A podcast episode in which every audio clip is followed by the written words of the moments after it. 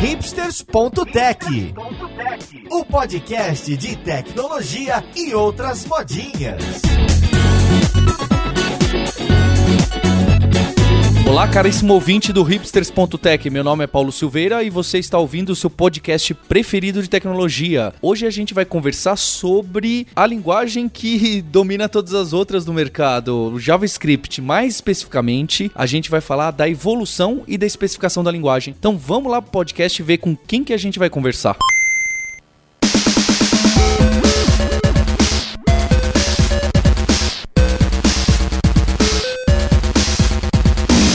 Conversar com a gente hoje diretamente de Boston, Massachusetts, apelando pro meu inglês aqui, desafiando o meu inglês, é o Léo Balter, que é Open Web Engineer na Boku e é um dos delegados do TC39, que a gente vai aprender o que é, e atualmente é chair desse grupo. Tudo bom com você, Léo? Tudo ótimo. É muito bom falar com vocês hoje. Obrigado pela oportunidade. Eu que agradeço, Léo, seu tempo, o time zone aí, a confusão. E para conversar desse assunto, nosso co-host Sérgio Lopes, o cara do front-end da Kaelon e, e das tretas quando não tá o Maurício Linhares. Tudo bem com você, Sérgio? Opa, tudo jóia, pessoal pessoal, Sérgio de volta no Hipsters. E eu acho que para começar essa conversa, antes de chegar nesse TC39 que me assusta bastante, siglas e números juntos cada vez geram um bloqueio mental para mim. Eu queria saber, Léo, o que, que é esse negócio que a gente ora fala JavaScript, ora fala ECMAScript? Qual que é a diferença? Qual que foi o momento de inflexão que teve essa diferenciação? JavaScript ele foi surgir lá em 1995 com Brandon Ike. Ele trabalhava para Netscape, e ele tinha que fazer uma linguagem de script que funcionaria no browser e que seria fácil a entrada. Ele teve lá os 10 dias para fazer, ele já tinha um pouquinho de experiência, ele fez alguma coisa, aquilo ali virou o JavaScript. Na época você tinha nomes, nomes de projeto, passou por vários nomes diferentes, começou com o nome Mocha, que eu acho que foi um dos melhores nomes que, que essa linguagem já teve.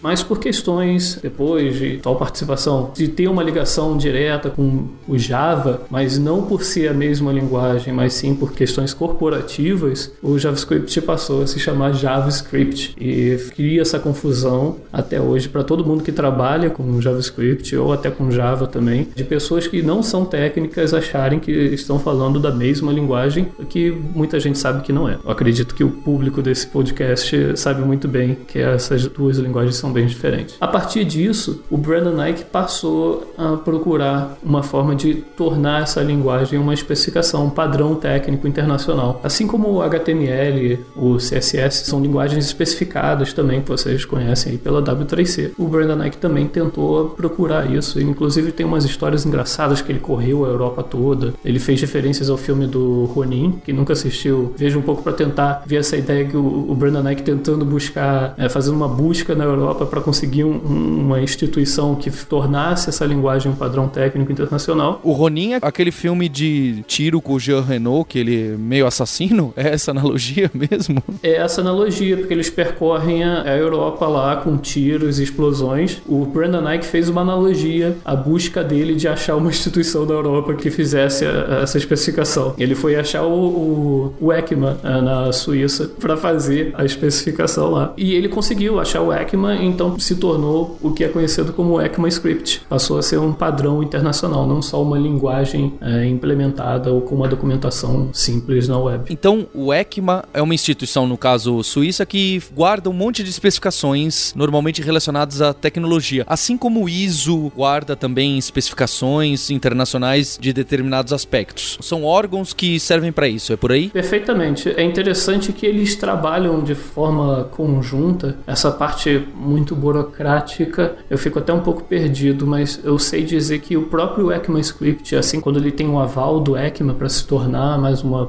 edição do padrão, isso também é enviado para o ISO. O ECMAScript também é uma especificação aprovada pelo ISO. Eu não sei o que seria pior, chamar ECMAScript ou ISOScript. ISOScript ia ser divertido, hein? É verdade, o Mocha era melhor ter ficado o Mocha lá atrás, viu? Seria mais uma escolha de nome para o JavaScript, que de nome é bem flexível. E Léo, acho que o Sérgio também conhece um pouco dessa brincadeira. E aí começou isso de ter a versão do, do ECMAScript, a próxima versão do JavaScript, para os browsers adotarem. Começou a juntar algumas das especificações, falar, ah, isso é ECMAScript 5, isso é o ECMAScript 6. E recentemente bagunçou um pouco mais na minha cabeça, porque as pessoas chamam pelo ano da especificação. E eu nem sei dizer se todo ano teve uma especificação ou se todo ano terá uma especificação. O que, que acontece nesse momento aí que tem ECMAScript 5, 6 ou ECMAScript 2016, 2017? O ECMAScript ele passou por versões, ele tem as suas atualizações e esses números faziam referência à edição de cada especificação. Tanto é que a gente passou pelo ECMAScript 3, mas aí depois a gente tentaram fazer muita coisa diferente no ECMAScript 4, aquilo estava um pouco além do tempo do que aquilo estava sendo desenvolvido. Tipo, largaram o ECMAScript 4, fui, foram trabalhar em cima do ECMAScript 5, que era um pouco mais simples e trazia muita coisa de metaprogramação. E inclusive teve o 5.1, que foi um adendo ao ECMAScript 5. E logo depois você teve em 2015, você finalmente teve o lançamento do ECMAScript 6, que foi muito aguardado e é, foi enorme também. Ele trouxe várias coisas que tinham já já estavam sendo discutidas para o ECMAScript 4. É, ele finalmente o pessoal conseguiu trabalhar em cima daquilo ali, deixar aquilo ali de forma mais correta. Só que até o ECMAScript 6, uma das coisas que eram assim bem na moda antiga é que era toda a especificação da linguagem era feita num arquivo doc do Word enorme, onde o grupo todo compartilhava esse doc por e-mail, as pessoas faziam sugestões, o editor capturava essas sugestões todas, editava todo o documento com o maior critério para deixar tudo certinho e mandava tudo de novo para os delegados do TC39 para reverem tudo de novo e rediscutirem tudo de novo. Isso era um pesadelo. Ah, isso está me lembrando das empresas que a gente trabalha bastante.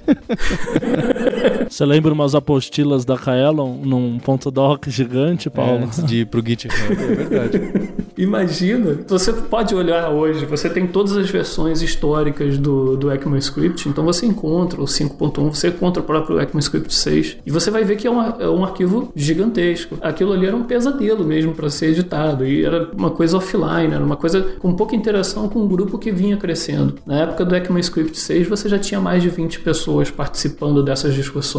Era muita gente para uma forma muito precária em termos de colaboratividade. Tanto é que quando veio o ECMAScript 6, já estava sendo feita toda uma migração para o GitHub. A própria especificação do JavaScript hoje em dia está no GitHub. E aí você, eu sei que você tem o ECMAScript 6, uma das coisas que marcaram também foi adotado todo um processo de estágio, etc., que a gente pode falar mais aqui. Nisso também foi decidido pelo TC39 que lançar uma versão muito grande como foi o ECMAScript 6 foi uma coisa que não trouxe uma experiência muito boa para as pessoas, porque é muita informação. Muita gente tem dificuldade até hoje de aprender tudo do ECMAScript 6. E do 5 pro 6 demorou bastante, né, Léo? Demorou bastante, demorou bastante. Peraí, vamos ver na Wikipedia aqui. Não, não, não vem na Wikipedia. Finge que é de cabeça, Sérgio. Finge que você tá de cabeça aqui. Então, a 5 foi em 2009 e a 6 foi em 2015. o 6 foi em 2015. Então, é, foi, foi uma diferença grande é. entre as datas de lançamento. E aí, de repente, o pessoal começa a ir para essa ideia de ter um lançamento anual, é isso? É um lançamento granular que você tem uma linha de acesso mais fácil em relação à comunidade, porque já tinha muito feedback da comunidade nessa altura. Né? Desde 2015 você já tinha participação grande da comunidade em termos de feedback. Decidiram então fazer um lançamento anual do JavaScript e tentaram colocar esse lançamento, falar, olha, agora não vamos mais considerar isso aí que, é, em termos de a edição do JavaScript, porque a edição do JavaScript agora só vai crescer e ficar cada vez com o um número maior. Vamos tentar fazer uma referência disso aí por ano. Por isso que o próprio TC39 tenta sugerir que chamem o ECMAScript 6 de S 2015, que foi o ano que ele foi lançado, assim como você teve o S7 sendo lançado em 2016, o S8 que já foi lançado tem menos de um mês em 2017. Será que não, não faz sentido um movimento parecido com o que aconteceu no HTML, que depois que eles lançaram o HTML5, eles perceberam que não vai ter um HTML 6, 7, 8, 9, passou-se só a falar HTML, né? E é um, um living standard lá, né, que o pessoal fala, aquele documento que vai se atualizando e, sei lá, o dia que você vê é o que tem lá hoje, amanhã tá diferente, depois de amanhã tá diferente. Será que alguma hora a gente vai parar de falar ES6, ES7, ES8, 9, 10 e só falar ECMAScript, sei lá, última versão? O que você tá perguntando é um dos meus objetivos dentro do TC39. Eu adoro essa essa parte porque eu não sei como é que tá a cabeça de todo mundo, mas eu posso dizer pela minha cabeça que isso já está começando a me confundir muito. Esse cálculo de você falar que o S8 foi lançado em, em 2017. O Cara, essa diferença de número é, é impressionante, né? Dá um nó na cabeça. Você nunca sabe se é mais um ou menos um. Você fica pensando, peraí, o S7 é, é, é, peraí, é 2016, é menos um. É só somar 2009. É só somar 2009. É só né? somar 2009, mas isso vai gerar confusão. Isso, isso em um momento não vai dar certo. Tem muita gente hoje falando que faz o ECMAScript 6. Uma das coisas mais interessantes e que eu particularmente gosto muito é que não existe a versão ECMAScript 6, a versão ECMAScript 7 ou a 8. Sempre que é lançada uma versão, é, uma edição nova, ela substitui a versão anterior. É como a edição de um livro de, de drama. Você tem é, uma versão nova, sempre é lançada para você ou corrigir algumas coisas ou adicionar aqui, mas é sempre o livro é aquele, o livro é na edição mais nova. Entendi. Se alguém acha alguma coisa errada, vai corrigir no ES8. Eles nem se importam em mexer no documento do ES6, por exemplo. Não, não vai ser consertado, porque o que foi consertado do ES6 foi consertado nas, nas versões posteriores ao ECMAScript 6. Teve coisa, por exemplo, que eu tive a oportunidade de consertar do ECMAScript 6 que entrou no ECMAScript 7. Foram consertos. Não, não foi uma feature nova, mas, mas foram vários ajustes que foram necessários. E isso tudo, ele entra nessa edição nova. E essa edição, ela destrói a outra. Significa que o S6, hoje em dia, não é mais padrão. Não existe um padrão é, internacional ECMAScript 6. Existe hoje apenas o ECMAScript 8 reconhecido como padrão internacional. Mas uma das coisas interessantes também que o, o TC39 faz, como ele trouxe toda essa especificação para o GitHub e hoje em dia é uma linguagem de marcação que usa é um HTML5 todo customizado, você tem um, parser que transforma aquilo num um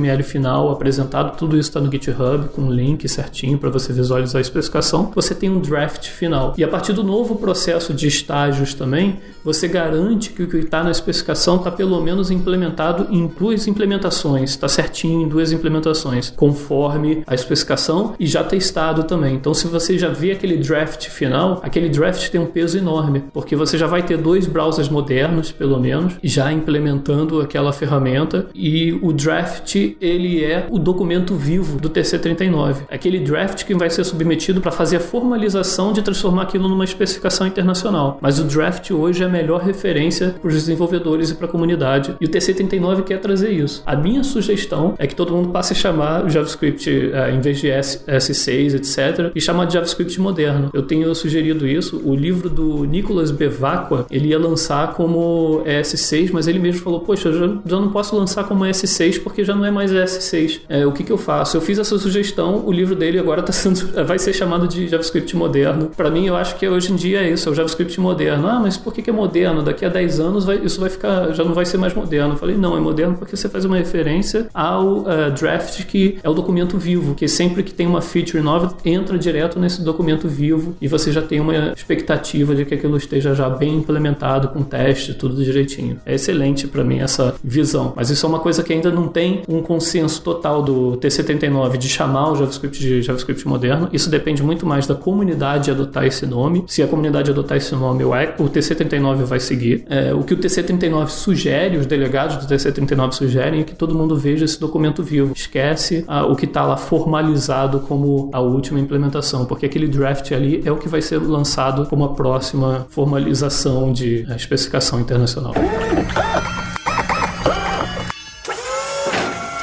Ô, Léo, acho que o ouvinte, assim como eu, já conseguiu deduzir que TC39 é um nome pomposo para algo como o Comitê JavaScript. Por que que vira TC39 um nome complicado para dar mais um nó na nossa cabeça? Tem alguma formalidade aí do ECMA, alguma coisa? Você já deduziu parte do nome. O TC39 é, em inglês, o Comitê Técnico número 39. A gente faz muita brincadeira em cima desse 39 até do TC, porque muita gente pergunta, independente de ser do Brasil ou não, porque é tudo muito abreviado abreviado. Aqui nos Estados Unidos, tudo em inglês é muito abreviado. É, o T79 é o Comitê Técnico número 39 do ECMA, é o ECMA Internacional, que é a instituição que formaliza isso. E o ECMA, ele tem diversos grupos e diversas especificações. Na verdade, o TC39 não é a 39 tentativa de fazer o ECMA Script.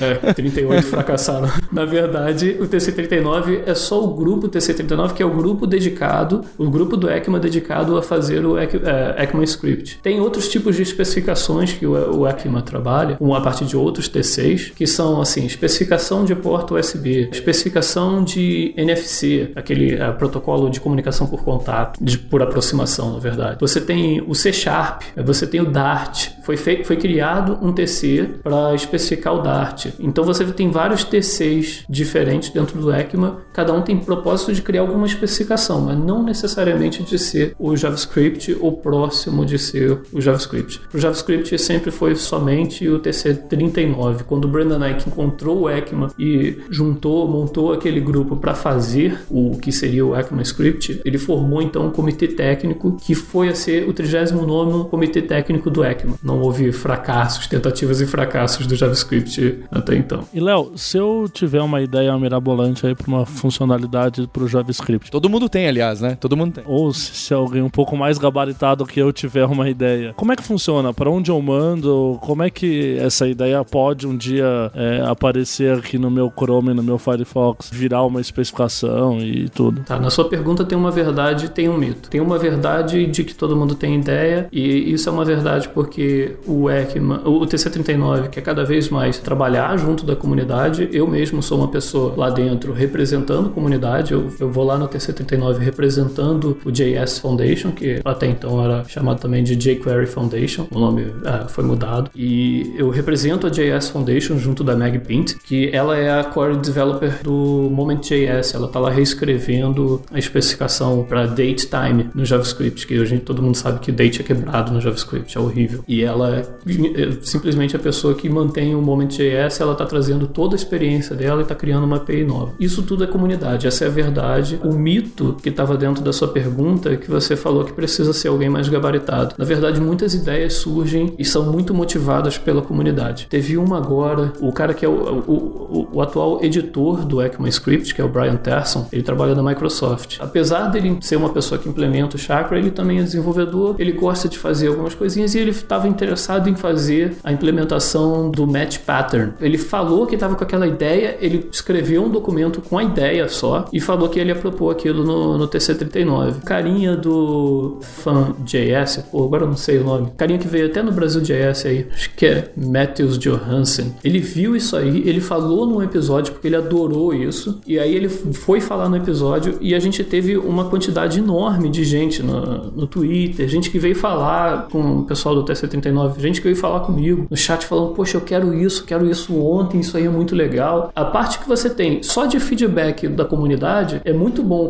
que é um bom indicativo que isso também vai ser bem apreciado. É claro que você vai passar por quesito técnico, você vai passar por toda uma discussão técnica para ver se aquilo ali cabe na linguagem e qual é a melhor forma daquilo ali entrar na linguagem. Mas o feedback que a gente teve é, é fundamental para ter um, uma noção que aquilo ali é uma coisa bem apreciada pela comunidade, a comunidade quer muito aquilo. Então você tem muito feedback. Muita coisa já entrou no JavaScript por causa de feedback. As arrow functions do ECMAScript 6 entraram muito por culpa do CoffeeScript, que é uma linguagem que eu particularmente sempre critiquei muito, mas ela foi uma inspiração enorme para trazer aquilo ali para o JavaScript. Outras linguagens, outras implementações também são fontes de inspiração. Então, o JavaScript é muito legal porque como ele é a linguagem da web, e na web você também pode trabalhar não só com JavaScript, mas você pode usar um back-end usando outras linguagens, você pode usar pré-processadores, você tem desenvolvedores com backgrounds diferentes, que têm experiências com outras linguagens e tentam trazer essa experiência para o JavaScript ou para a forma que eles desenvolvem. Então, o feedback de comunidade é fundamental, é essencial. Isso é uma coisa muito interessante. Muita coisa que aconteceu no ECMAScript também foi por causa do jQuery também. É, você tem coisas no JavaScript hoje também com relação ao jQuery. Você tem coisas até na W3C por causa do jQuery. Cada é, implementação, uma biblioteca é, aqui e ali, ela vai trazendo esse feedback. Não precisa ser gabaritado, isso precisa depende muito mais de é, determinação e muitas vezes a gente precisa de argumento técnico. Se a pessoa puder trazer argumento técnico, ela não precisa ser gabaritada, ela só precisa trazer alguma coisa que ela consiga se fundamentar um pouquinho. O TC39 gosta muito disso. Eu, como delegado do TC39, eu posso afirmar isso. Eu, eu vou muito com a partir de feedback. E Léo, onde a gente pode ver quais são as propostas atuais para a linguagem que o TC39 está de olho? O TC39 está tentando trazer tudo para dentro do GitHub. Cada vez mais a gente está incorporado no GitHub. A gente tem o, uma organização no GitHub TC39. Então, quem for lá, github.com.br TC39, vai encontrar vários projetos. Além da especificação tá lá no barra ECMA 262, você também pode encontrar o T79 barra Proposals, que são todas as propostas atuais e as propostas também já terminadas e as propostas que foram retiradas, propostas que não venceram, propostas que não foram adiante. É, eu tô vendo que ele lista aqui as, as ativas, inclusive tem proposta sua, né, Léo? Olha que bacana aqui. Tem uma lista considerável de ideias que eu particularmente entendo pouca coisa ou nada, dá para ver que tá bastante ativo. Sim, existe muita proposta que está ativa. Você nessa proposta também você consegue ver o estágio dessa proposta, que é uma das coisas mais interessantes também que aconteceram depois do ECMAScript 6, que o ECMAScript 6 trouxe muita coisa assim, o processo era muito mais é, de discutir de forma acadêmica, em vez de você ter um, um processo onde você percebia se aquilo ali tecnicamente viável. Que tem coisa que você pode ter uma ideia muito legal, mas ela não é tecnicamente viável, não funciona bem no browser ou quebra a web inteira. Então você agora tem um processo de estágio onde você tem que passar por esses estágios seguindo alguns critérios para cada estágio. Então você vai do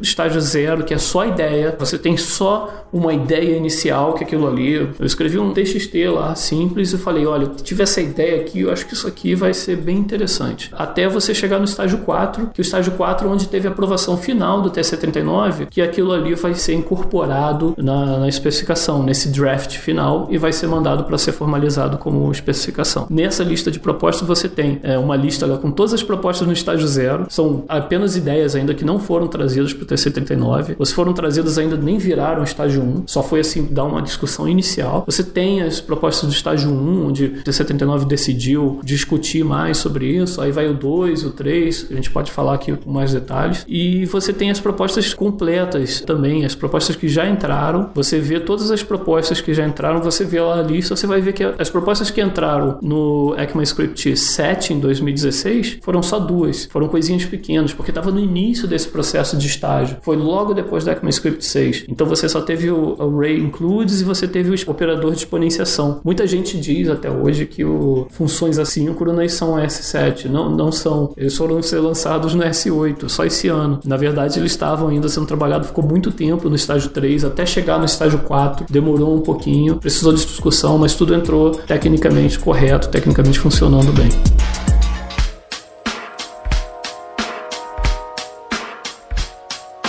Eu tenho uma ideia para fazer submissão do estágio zero e eu sei que você, Léo e o Sérgio vão gostar. Eu quero acabar com esses memes de JavaScript. Aquele negócio de colchetes, colchetes, mais colchetes, colchetes, tem que parar de dar cada hora um resultado. Array vazia mais objeto vazio dá uma coisa. Objeto vazio mais array vazia dá outra. Aí objeto mais objeto dá uma coisa. Acho que essa daí não vai passar, Essa, hein, Paulo? infelizmente, não vai passar, que vai quebrar o mundo Vai inteiro. quebrar tudo. né?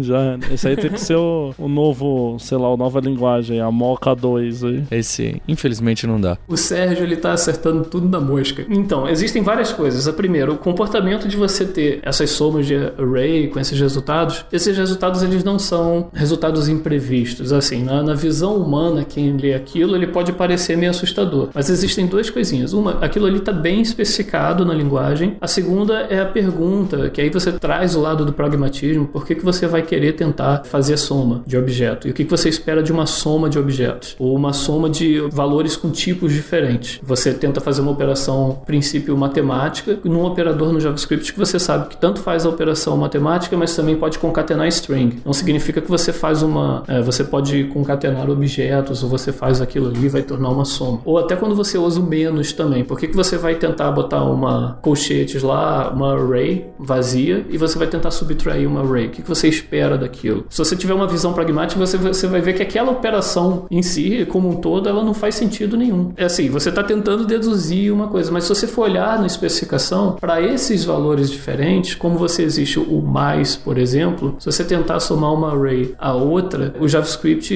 ele vai tentar usar aquele valor de mais ali, ele vai tentar buscar o valor primitivo desses objetos. E aí ele buscando o valor primitivo, se, se você retornar uma string daquilo ali, ele vai tentar fazer uma concatenação. Então você tem resultados que são parecem que na verdade parecem absurdos, mas na verdade você tem resultados que no final eles vão fazer sentido. Se você tentar subtrair um objeto a um objeto, você vai ter um not a number, porque o que você está tentando subtrair uma operação matemática, você não tem um, é, não, são números, ou você vai tentar pegar o valor primitivo daquele objeto ali. Se você converter, você pode chegar até zero. Você tem esses valores assim porque você tem coerção de tipo também no JavaScript. E é uma coisa até comum em linguagens de tipo dinâmico. É, coerção, operator overload vai sempre gerar essas situações, não tem como escapar. E aí, o que o Sérgio acertou, que eu achei excelente o comentário dele, é o seguinte: você tem isso hoje, já funciona assim. Se você mudar esse tipo de comportamento, você, é, o TC39 tem que ter um cuidado muito grande, porque se você mudar alguma coisa que muda um tipo de comportamento que já existe hoje, você vai trazer uma breaking change. Você vai. E com breaking change, o que, que você quebra? Onde é que o JavaScript vai? Você não controla a versão do JavaScript no seu browser ou no Node. No Node você controla a versão do Node que você está usando, mas no browser não. Você simplesmente tem a versão mais recente do JavaScript naquele browser. Claro, quando o browser se atualiza. Isso não é verdade para o Internet Explorer e até para o Safari também não é muito verdade, não. Se você trouxer isso, você quebra a web. E aí, assim, você já tentou imaginar quantos computadores hoje em dia tem browser rodando? Quem lança site, isso eu falo assim: ah, sabe aquele site que você fez há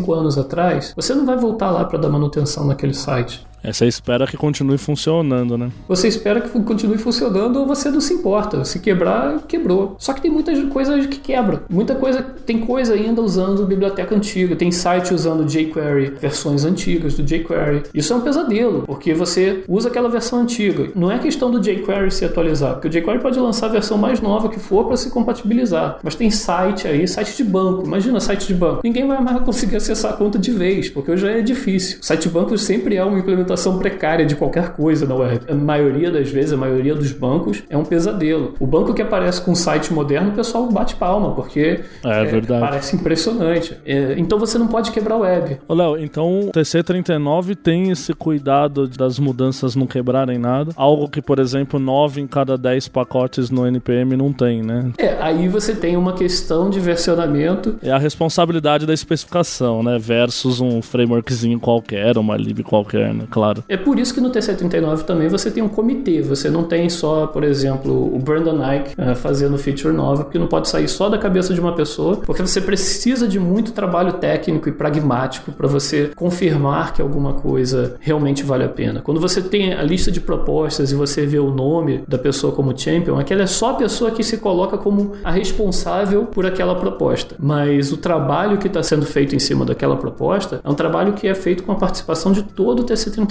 e o T79 é criterioso. Uma das coisas que é interessante nesse processo de estágio é que para você passar de um estágio adiante, você precisa de consenso do TC39 e esse consenso significa que todo mundo, todos os delegados presentes vão consentir para aquilo ali passar um estágio adiante. Pode ser do estágio 0 para o estágio 1. Um. Estágio 1 um significa só que o TC39 vai dedicar tempo para investigar se aquela solução é boa. Não significa mais nada o estágio 1. Um. E o TC39, se tiver uma pessoa, hoje em dia tem quase 50 pessoas participando, tem cerca de 40 por cada reunião. Se uma pessoa na reunião falar, eu não quero isso, acho que isso aqui não vale a pena, aquela proposta vai ser rejeitada. As outras 40 pessoas podem dizer sim, mas uma pessoa disse não, aquilo é respeitado, aquilo não passa, não passa um estágio adiante. É por isso que até hoje você tem proposta que é o Decorators. Todo mundo, muita gente está perguntando Decorators, é, muita gente quer, quem trabalha com Ember está querendo demais, quem trabalha com Angular já perguntou sobre isso. O Decorator está travado no estágio 2, por questões até de rejeição para passar no estágio 3 que precisa de ajustar coisa aqui e ali. Estão sendo ajustado coisas na especificação. E você precisa de um trabalho pragmático, um trabalho técnico e um trabalho diplomático. Legal. Eu sou um dos que gostaria de ver decorators na linguagem. É,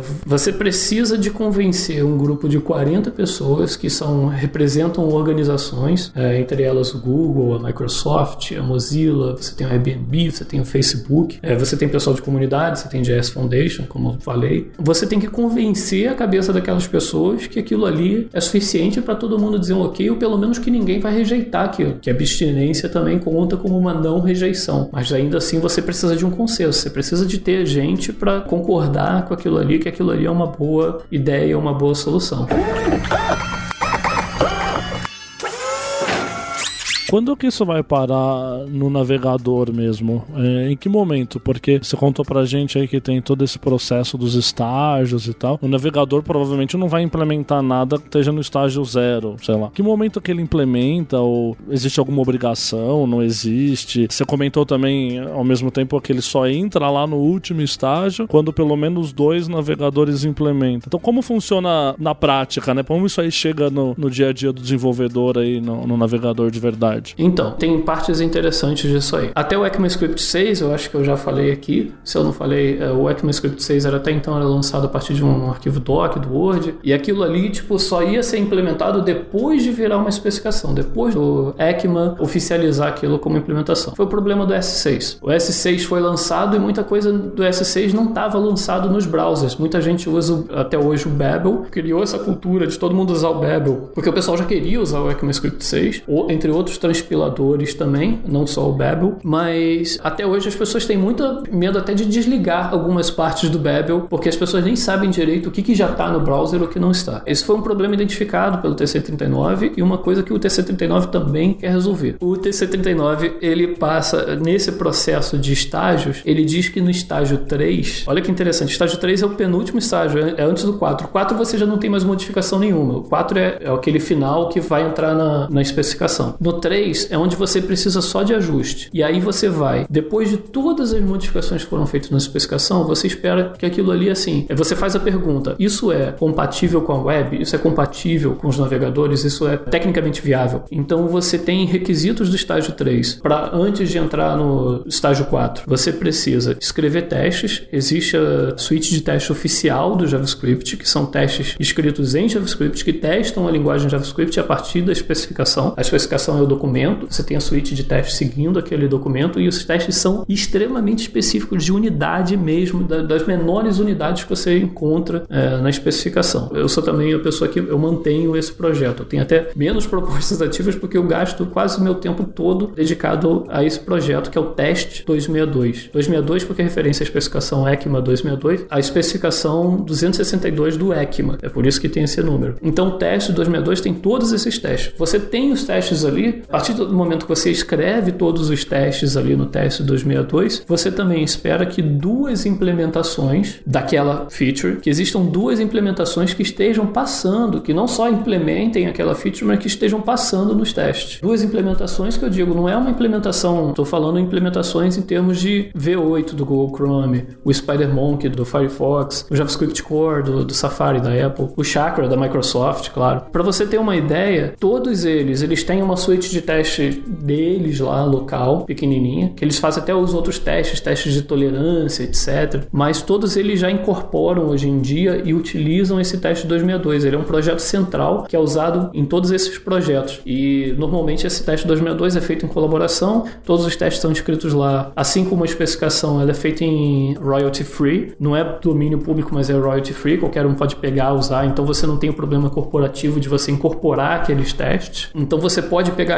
aqueles testes todos, utilizar ele dentro da sua suíte de, de testes, então, e eles já estão incorporando aquilo, todos esses grandes navegadores. O esperado é que pelo menos duas implementações estejam funcionando com aquilo. Isso é muito interessante. Você teve no ECMAScript 6, por exemplo, você teve Tail Call Optimization, que é uma coisa super legal, é, eu queria muito, mas depois que a gente escreveu o teste para aquilo, os testes foram escritos após o ECMAScript 6 ter sido lançado. Olha, o, o problema já começa aí. Não tinha ninguém tinha implementado. A gente escreveu um teste para aquilo ali, para verificar se aquilo ali funcionava. Quando foram começar a implementar, o pessoal percebeu que se implementasse optimização, é, Call Optimization, aquilo ia apresentar falha de segurança nos navegadores e a Mozilla foi a primeira a falar: não vou, não vou fazer isso, porque isso aqui é falha de segurança, dá problema até de privacidade também. Não vamos fazer isso, não vamos implementar isso aí. Tá, no, tá lançado, tal. Agora com o ECMAScript, é, a partir do 6, a partir de 2015, você tem essa exigência de você ter os testes e depois você tem implementações que funcionem, que rodem nesses testes. Então as coisas vão chegar muito mais robustas e você vai ter uma expectativa bem maior de que o que já está naquele draft ali já está pelo menos implementado em duas, em duas runtimes, em duas engines. Então você já deve ter um Google Chrome, etc. Às vezes o pessoal até lança assim é, sobre a feature sobre flag, que aí a, a flag é só para se o desenvolvedor quiser experimentar aquela feature mesmo. Existe até momentos onde implementadores lançam features quando ainda está em estágio 2. É muito raro no 1, é, é difícil e é improvável, é, porque muita coisa ainda deve mudar no estágio 1, muita coisa pode mudar no estágio 2, mas no estágio 3 você já tem uma proximidade assim de aquilo que deve fazer parte. Olha, mas quando chega lá no 4, então você fala que tem duas implementações, são duas implementações chipando de verdade, assim, não flag e tal. Eu posso usar e o usuário vai poder usar também, é isso? A gente não especifica verifica, até onde eu saiba, a gente não faz. A gente faz um pouco de vista grossa se aquilo ali tá na. Eu assumo a culpa do TC39. Que se aquilo ali tá sobre flag ou não. O esperado, o desejável é que aquilo esteja implementado em dois engines diferentes sem flag. O próprio estágio 4, ele fala que, olha, experiências de campo ou experiências de implementações significantes, implementação que já está lançada, chip implementation, como você mesmo disse. Como, por exemplo, providas por runtimes independentes. Seria, por exemplo, o V8 e o SpiderMonkey já chipando isso no Google Chrome e no Firefox. Essa é a expectativa maior. Existe um pouquinho de vista grossa para aquilo ali, existe um mínimo de vista grossa. O que eu não concordo, que eu não gosto muito não, mas eu também não acho que às vezes assim, ah, tá sobre flag em uma das implementações, a outra já está funcionando, dependendo da complexidade da proposta, eu acho que às vezes nem vale a pena muito ficar rejeitando tudo aquilo ali só porque está na flag. Você vai ter que medir, é mais uma questão de, de você fazer um julgamento subjetivo ali e ver se aquilo ali pragmaticamente vai ser interessante.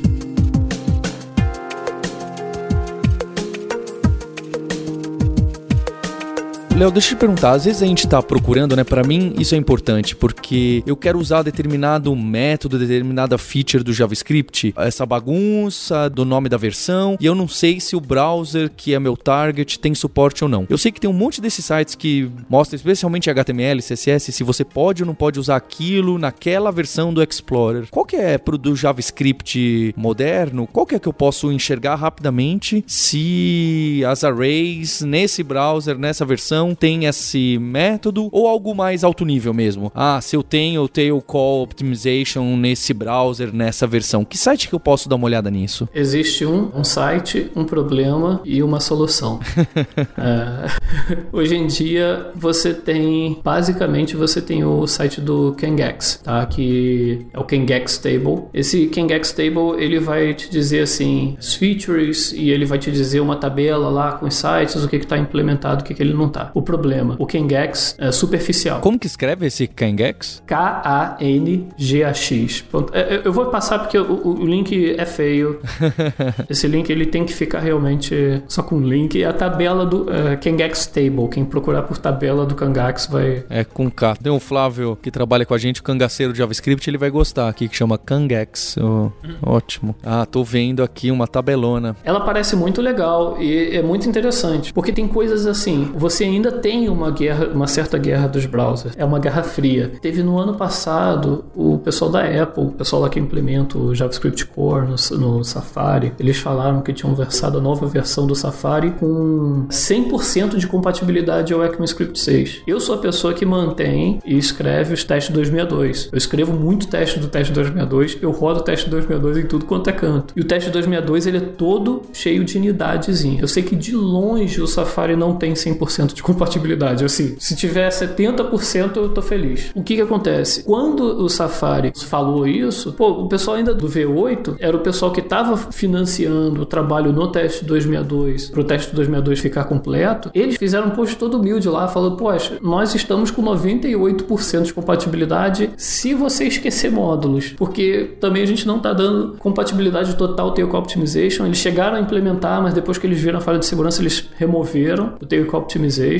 E, tipo, tinha pequenos detalhezinhos que eles, eles mesmos decidiram não implementar por algum motivo de legado, etc. Mas eles tinham realmente uma compatibilidade bem maior e eles falaram: a gente não usou a tabela do Kangax, que a tabela do Kangax não, não reflete a realidade. Se você for no Kangax e olhar assim, ah, é, isso aqui tem suporte pro map e set. Essa, essa implementação tem suporte para map e set. Como é que o Kangax testa isso? Ele vê se o tipo de map e o tipo de set são funções. Ele não vê se aquilo ali se comporta como está na especificação. Se a especificação não estiver toda zoada, toda quebrada. Ele só testa a presença de um certo objeto. Tal, em alguns, né? né? Ele faz um teste superficial em alguns casos. Só pra ver, existe esse método? Se ele está correspondendo ou não. Alguns casos ele deve até testar, mas os mais complicados é ele tá só sendo superficial, só para te dar uma geral. O map e o set são métodos simples que, e são fáceis de verificar se aquilo existe. Tipo, verificar um comportamento mínimo. Mas nem isso é feito, ele só vê se é uma função. Se é uma função, ele diz que tá, tem suporte.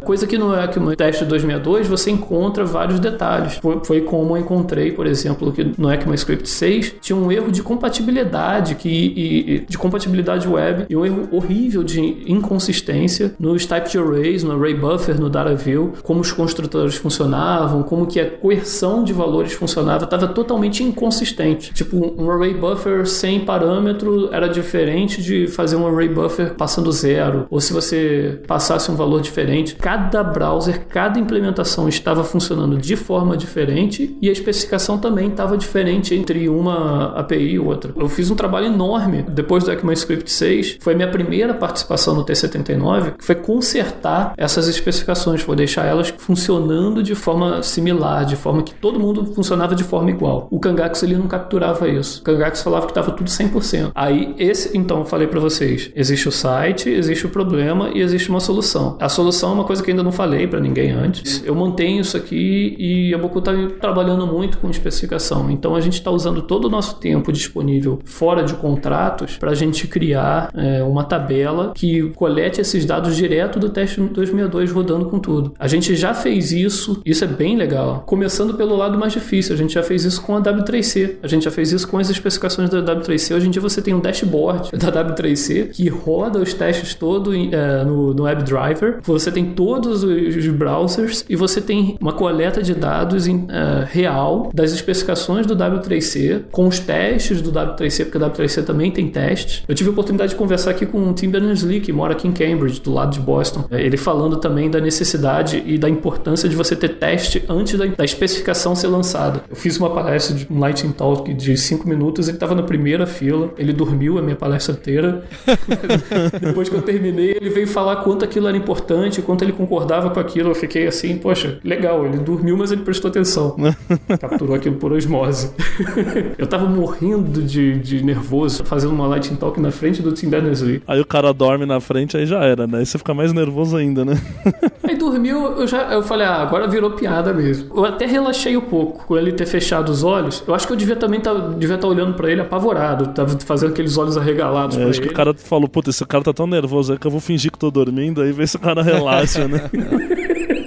E depois ele me tirou logo que, eu acabei. Ele, veio, ele ficou conversando meia hora comigo, falando sobre o tema que eu tinha falado na, na Lightning Talk, que era Legal. justamente isso. Foi uma apresentação que tinha a galera toda da W3C aqui, e a gente ficou falando sobre importância de teste em especificação internacional. Então a gente já fez isso com a W3C e agora a gente vai fazer isso com o teste 262. A gente vai realmente capturar todos esses dados mais específicos e vai lançar alguma coisa que fala, olha, isso aqui é como que está rodando, isso aqui é realmente é uma, uma compatibilidade e realmente o que, que não está funcionando de cada coisa. A gente consegue capturar detalhe do que, que não funciona, o que não funciona em algumas coisas. E viu, pra gente fechar, o que. Você tem alguma novidade aí, alguma especificação nova que você tá ansioso aí para andar rápido, para que vai sair, alguma coisa aí, algum insight de dentro aí do, do TC39 pra gente que nós somos desenvolvedores aí, que a gente pode aguardar de coisa bacana? É algo que esteja no estágio 2 ou no estágio 3 e que você tá falando, poxa, quando sair isso aqui, eu vou sair codando muito por causa disso? Eu tenho muitas que eu fico falando de perto e tem algumas que eu uh, sou revisor, que os delegados do TC39, eventualmente, você não é champion, você só procura revisores, porque é necessário ter gente para revisar as propostas. Tem umas que eu acabo revisando, ou tem outras que eu nem sou, tipo, revisor oficial, mas todo mundo é bem-vindo a revisar, inclusive comunidade. Então tem algumas que eu gosto. Vou tentar citar alguma delas aqui. Uma que está no estágio 3, que é gigante gigantesca, que é a interação assíncrona, que normalmente vem junto dos async generators. Vocês já tiveram as funções assíncronas, agora você vai ter generator assíncrono, e junto do generator assíncrono você tem um for await of, que é igual o loop do for, só que com for await, que é tipo você iterar com coisas que retornem resultados assíncronos de um generator assíncrono. Isso é interessantíssimo, isso deve funcionar muito bem com Redux. Eu tô doido para ver o pessoal usando isso com Redux. Eu tenho uma experiência expectativa que isso vai acontecer. Inclusive, está sendo assim muito bem feito. É uma das implementações muito interessantes. Eu escrevi muito teste para isso. Os testes que eu não escrevi, eu basicamente revisei. É gigantesco, é gigantesco. Acho que já foram mais de 100 mil linhas de código só de teste. Nossa senhora. É, o teste 262 é um projeto ridiculamente grande. Ele é bizarramente grande. Só para essa feature já tem mais de 100 mil linhas de código. Tem outra feature também que está no estágio 3 e já está com os testes escritos. E eu acho que pode virar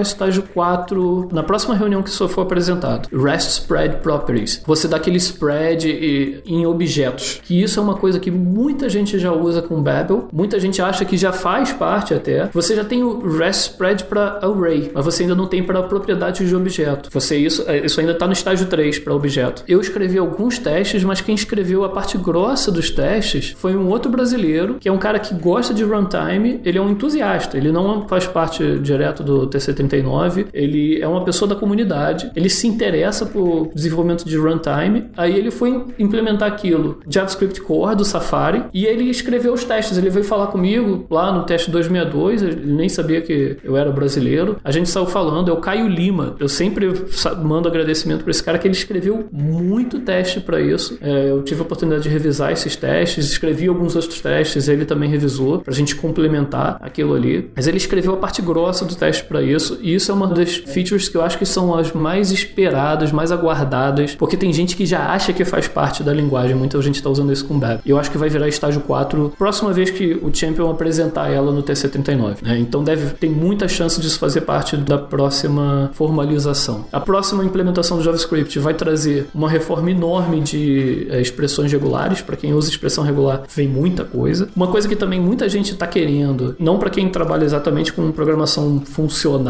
mas também são class fields. Para quem trabalha com React, que é uma programação funcional híbrida, que eu acho uma aproximação muito interessante. Vem aí class fields, que vai vir com é, fields públicos e privados na classe, e isso está tendo um feedback gigantesco de comunidade. Muita gente da comunidade vem discutir nessa proposta. Eu acho uma das coisas assim bem interessantes, o class fields. Deixa eu ver, eu falei coisa pra caramba já. Eu tenho muita coisa que eu gosto. Não, fora as milhares que não entraram recentemente, né? Isso aí é tudo que ainda tá por vir, né? Tem coisas que eu acho assim bizarras que eu acho que não, nem fazem muito sentido, em estágio 1, por exemplo, que é o uh, Frozen Realms. Frozen Realms parece a expansão do jogo do Warcraft, mas é, é a expansão do, do World of Warcraft. É. é, é assim, é bizarro, porque no, no TC39 você tem muito acadêmico, você tem é, pessoal que implementa runtime, você tem pessoal de comunidade e você tem acadêmico. E os acadêmicos eles têm umas ideias bem assim, louconas, que às vezes estão um pouco além do tempo. E ficam umas discussões complexas, as discussões são relativamente pesadas. Tem coisas que são interessantes que, assim, uma coisa que teve agora, que eu acho que muita gente que é desenvolvedor web normal pode até não usar, mas para quem desenvolve jogos ou, tra ou, trabalha com WebGL é, deve usar mais, que vai ter agora Atomics e implementação para memória compartilhada. Quando você tem essas realms diferentes, por exemplo, você trabalha com WebWorker, você trabalha com, com iframe, implementações de WebGL para desenvolvimento de jogos e de gráficos, é muito legal você ter esse, essa manipulação de memória compartilhada entre realms diferentes. E aí você pode usar, fazer type arrays, etc., usando memória compartilhada. Isso é uma coisa que foi, virou estágio 4 em janeiro né, e foi publicado agora esse ano. É sensacional isso, é super complexo, mas isso ajuda muito nessa parte, nessa linha de desenvolvimento que vai mais para jogo, para performance gráfica, etc. Para muita coisa que depende de manipulação em time de memória. Eu acho isso uma das coisas interessantes e foi um dos desafios enormes que eu tive para revisar os testes.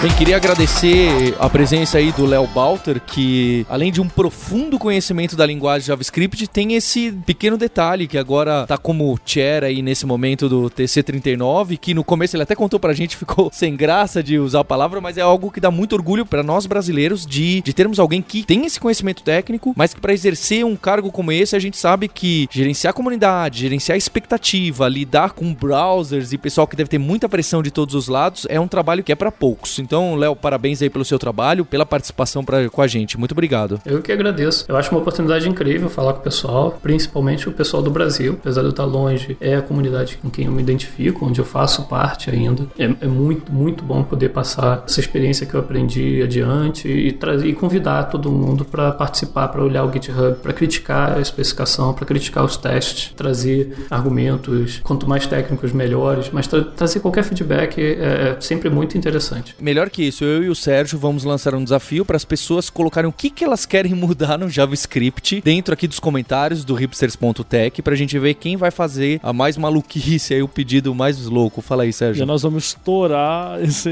episódio de comentário, vai ser recorde. Se vir ideia boa, eu boto pra jogo lá, hein? Maravilha. Já fiz isso no, pelo Twitter. Não sei se boa, mas estranhas, ideias estranhas. É, ideia a gente estranha garante. com certeza vai ter. Isso A gente já teve interação assíncrona. Vai, qualquer coisa pode ser. agora tá valendo qualquer coisa, né? E queria agradecer o o Sérgio Lopes pela participação. Valeu, Sérgio. Obrigado, pessoal. E, e muito obrigado a você, ouvinte, pelo seu download, pelo seu tempo e dedicação em estar sempre aqui com a gente. Faz aquela visita para ver as vagas novas no hipsters.jobs. Até o próximo episódio. Hipsters, abraços, tchau.